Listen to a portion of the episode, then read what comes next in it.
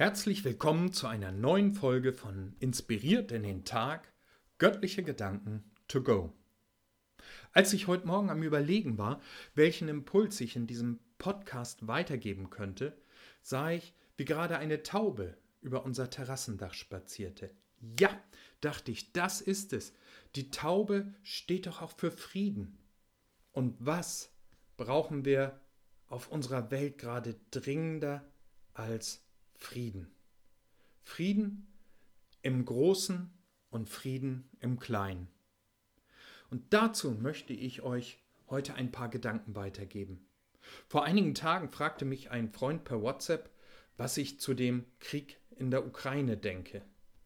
Vieles, dachte ich.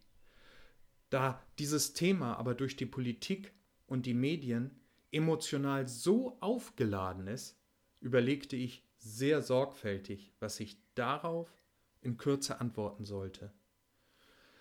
So ließ ich mir ein paar Tage Zeit und stieß dabei noch auf den Twitter-Beitrag eines amerikanischen Senators, der gerade beim ukrainischen Präsidenten Zelensky zu Besuch war. Es zog mir aber förmlich die Schuhe aus, was ich da las. In seinem Tweet bezeichnete der amerikanische Politiker das Sterben der Russen als das beste Geld, das wir je ausgegeben haben. Wörtlich, and the Russians are dying, it's the best money we've ever spent. Habe ich da richtig gelesen? Menschen leiden qualvoll und sterben und das soll gefeiert werden? Wo sind wir angekommen in unserer von Hypermoral geprägten westlichen Welt? Kriege sind schrecklich und es sollte alles getan werden, um sie zu vermeiden. Wer sie stattdessen befeuert, macht sich doch mitschuldig an dem unsäglichen Leid, das sie auf allen Seiten produzieren. Wie anders klingen da Gottes Gedanken über den Umgang von uns Menschen miteinander. Suchet den Frieden und jagt ihm nach. Mit diesen Worten wird Jesus zitiert. Das zeigt die unglaubliche Weisheit und Realitätsnähe dessen, was er uns zu sagen hat. Suchet den Frieden und jagt ihm nach. Gilt das nicht im Großen wie im Kleinen? Was ist schöner und befreiender, als in versöhnten Beziehungen zu leben? Genau das ist es, was sich Gott für uns wünscht. Versöhnte Beziehung mit unseren Mitmenschen und eine versöhnte Beziehung mit ihm. Dazu müssen wir aber den Tatsachen ehrlich ins Auge blicken. In vielen unserer Beziehungen braucht es doch dringend eine Klärung.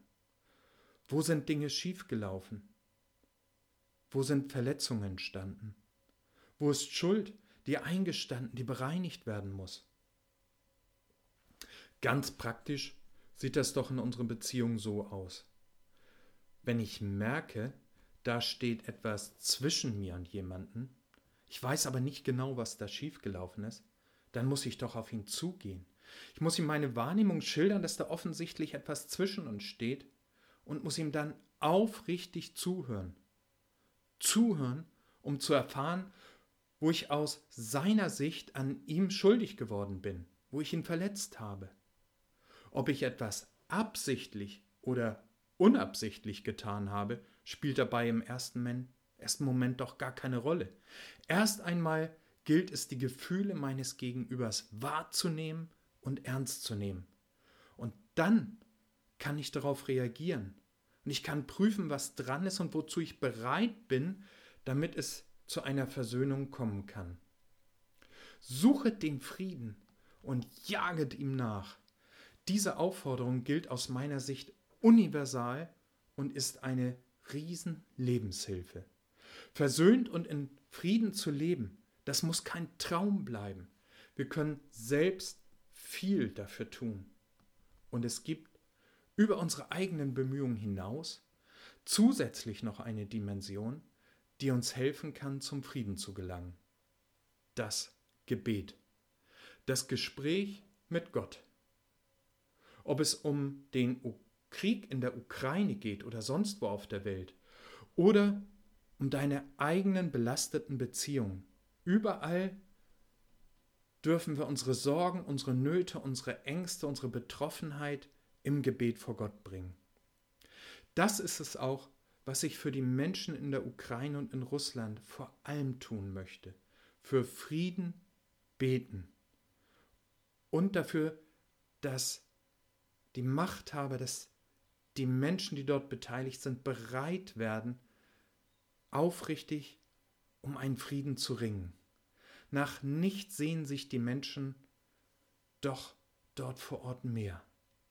Und ich bete auch für die Menschen, mit denen ich es schwer habe. Auch in den Beziehungen zu ihnen möchte ich immer wieder dem Frieden nachjagen. Dabei hilft mir das Gebet unheimlich. Beim, Bre beim Beten bringe ich diese Menschen, die ganze Situation, meine Gefühle, meine Enttäuschung, meine Verletzung und oft auch mein Groll vor Gott. Ich breite ihm im Gebet sozusagen mein Innenleben aus. Und dazu gehört auch, dass ich ihm mein eigenes Versagen offenlege, soweit ich es erkannt habe. Und dann bitte ich ihn um seine Hilfe, um sein Eingreifen. Ich bitte ihn, dass er Begegnungen und Gespräche vorbereitet und mir zur rechten Zeit die richtigen Worte schenkt. Und ich bete darum, dass ich diese Worte aus einer Haltung der Liebe, der Wertschätzung des Gegenübers sagen kann. Was mir gerade dann nicht leicht fällt, wenn ich wenn andere mich aus meiner Sicht absichtlich verletzt haben. Bei diesem Jagen nach versöhnten Beziehungen erlebe ich das Gebet als unersetzlich, denn ich habe es ja nicht in der Hand, wie der andere reagiert. Aber Gott kann Gelingen schenken, solange der andere auch zur Versöhnung bereit ist. Ich kann nur mein Teil dazu beitragen, aber das Ziel, in versöhnten Beziehungen zu leben, ist viele Anstrengungen wert. Wie sieht es bei dir aus? Wo möchtest du dem Frieden nachjagen? Auf wen könntest du heute einen Schritt zugehen? Und auf wen als nächstes. Ich wünsche dir Gottes Segen für diesen Tag und dass er dir versöhnte Beziehungen schenkt. Möge er dir den Mut und die Kraft geben, dem Frieden nachzujagen. Es grüßt dich herzlich, Holger Brodersen.